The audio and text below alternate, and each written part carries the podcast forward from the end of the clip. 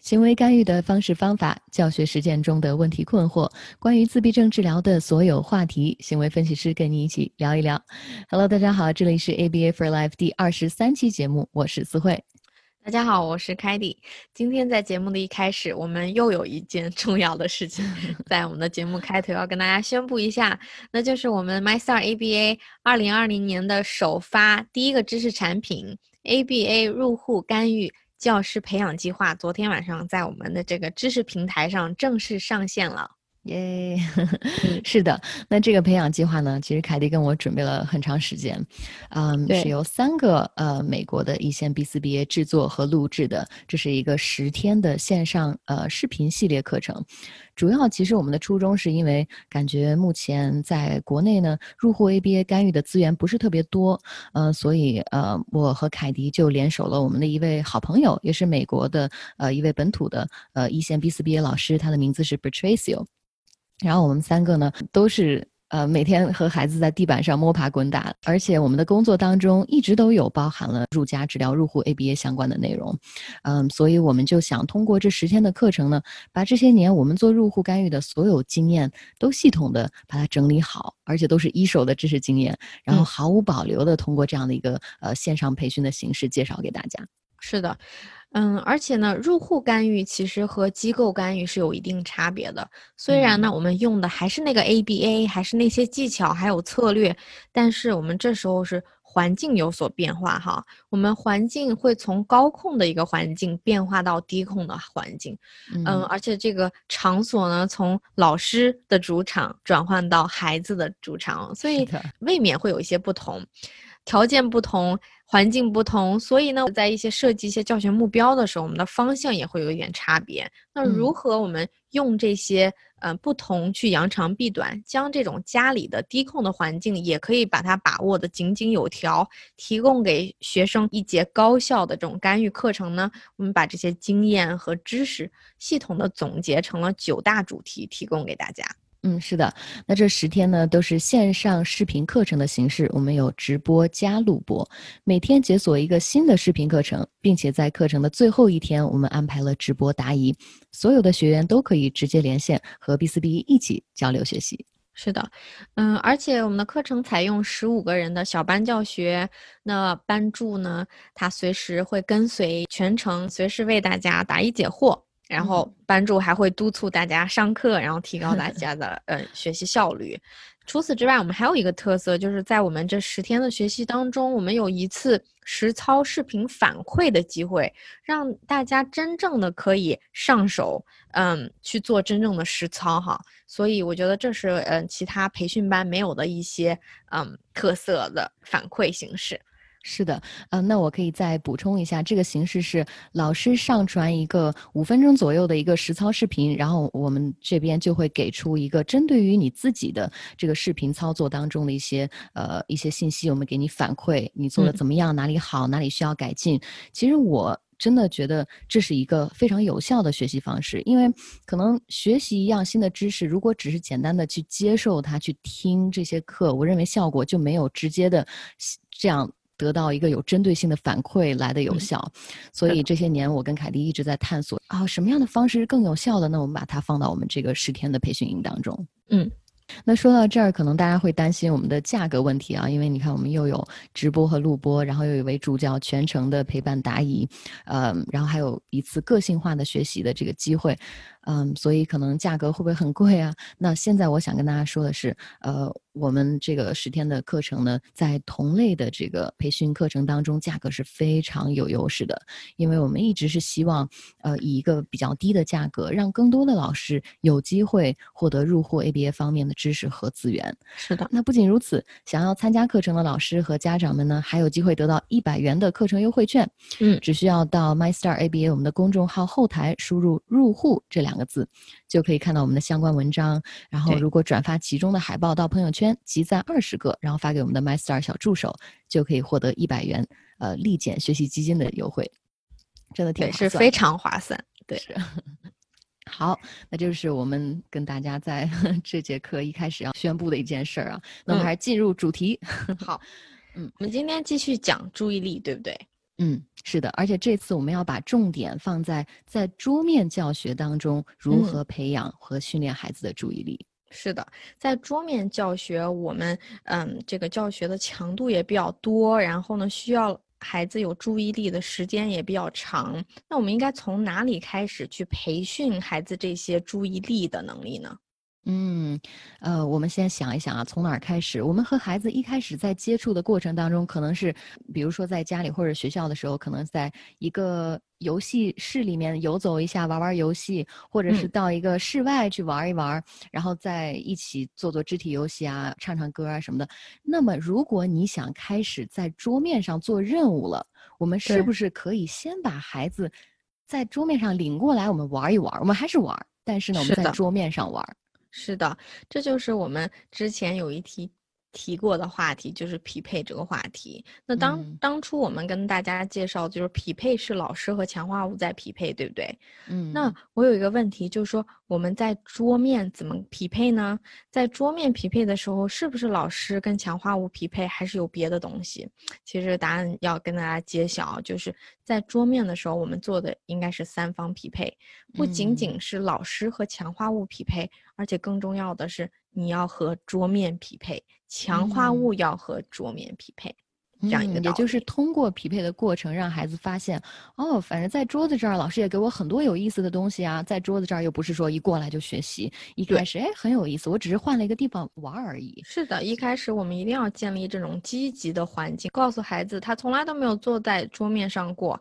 那我们一定要给他树立一种积极的感觉，就是啊，你每次坐在这里，我们都是有一些快乐的时光跟你进行的，而不是一上来就，哎呀，这个桌子好烦呐！每次坐着我就知道任务又来了，事儿又来了，等等。所以我们第一第一点就是从哪里开始呢？从匹配桌面开始。嗯，好，这是训练桌桌面注意力的第一条。嗯，那第二点，我们想希望让大家一定要找到一个动机比较强的这么一个强化物。我们这里跟大家要强调的地方呢，是我们找的是强化物。可不是找的是一些可有可无的偏好物，一定是强化物，所以要保证这一点。那除此之外呢，我们更重要要做到的是什么呢？嗯，因为我们在桌面的教学哈，有时候把握不好，时间会很长，或者是有时候把握不好，这个指令会很多，所以小朋友做着做着都忘了我在干嘛。我还有没有动机？我连动机都没有，我的注意力肯定是不在的。这个动机跟注意力的关系啊，是绝对非常重要。大家想一想，嗯，你坐在电电脑前，如果让你听一个两个小时的数学讲座和看两个小时的韩剧，如果假设你 很喜欢看韩剧的话，你会在哪件事上注意力维持的比较好？那肯定是韩剧，如果你喜欢的话，当然是。当然，如果你是数学天才，那就不一定了哈。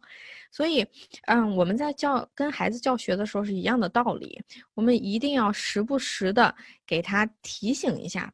呃，保证他这个动机的存在，不要让他忘了。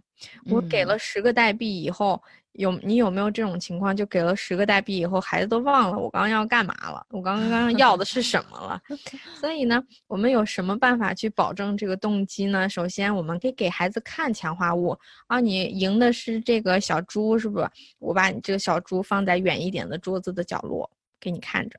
嗯，但是对有些孩子来说，这种方式它的干扰比较大，孩子可能会反而失去对这个桌面的注意力 而把注意力放在小猪上。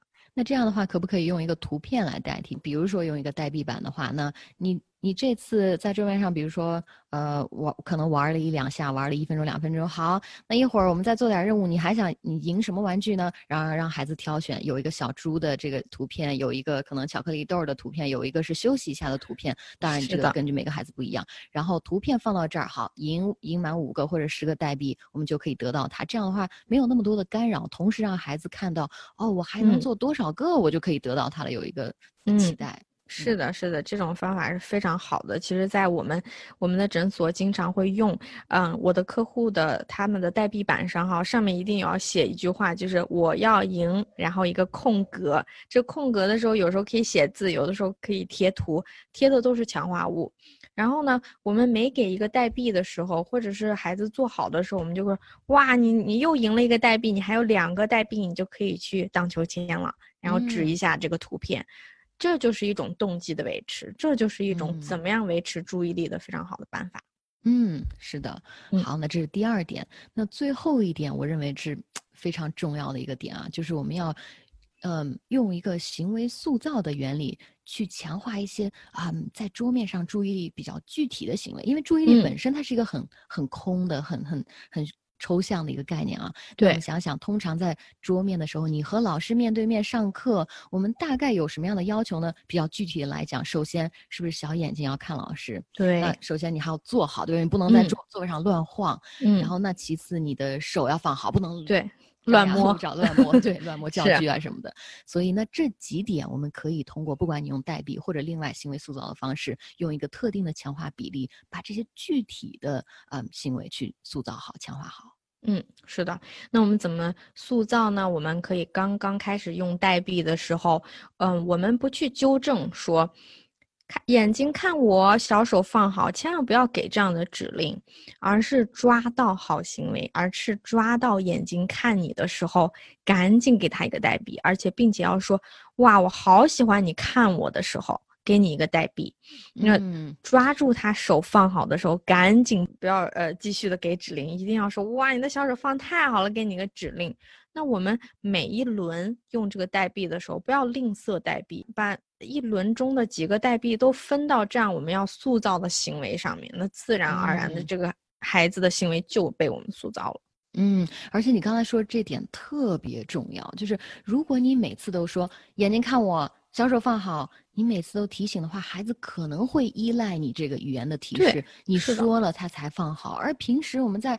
啊，比如说比较自然的教学环境当中，没有老师时时刻刻说大家眼睛都要看我，大家小手都要放好，这样，所以这是一个非常自觉的良好的这么一个习惯，就是说不用你的明确的指示，我正好抓到这些行为。那我们可以这个。样子啊，就是在你教任何的一个，你先不要说我上来先教任务，我认为刚才你提到的这一点呢，适合在你教真正的教学活动之前完成。对对，也就是你上来好。先不教别的，这一次呢，你确定了动机。那乐乐，你你你看啊，呃，你还想玩什么？我这儿还有一个，呃，可能有一个薯片或者有一个玩具。然后乐乐说：“我想要薯片。”好，可以啊，把薯片的这个图片把它拿过来，标志到这个代币板上之后，那我们开始啊。如果小眼睛看得好，那就可以得代币。可能说过之后，我们就不不再重复这个指令了。我们就比如说，我们也做好，让孩子可能也。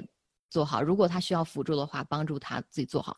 任何一个情况，孩子看你的时候，哦，看老师看的真好，我要奖励你一个。他这个时候又看，哇，看的太棒，哇，你怎么看的这么好？一直给他，一直奖励他。如果一直看你呢，一直不不断的用这个代币的方式，嗯，直到他积满之后，刚才你小眼睛看老师看的真棒，我们这么快又可以玩到你喜欢的这个玩具了。所以这是一个操作的方式。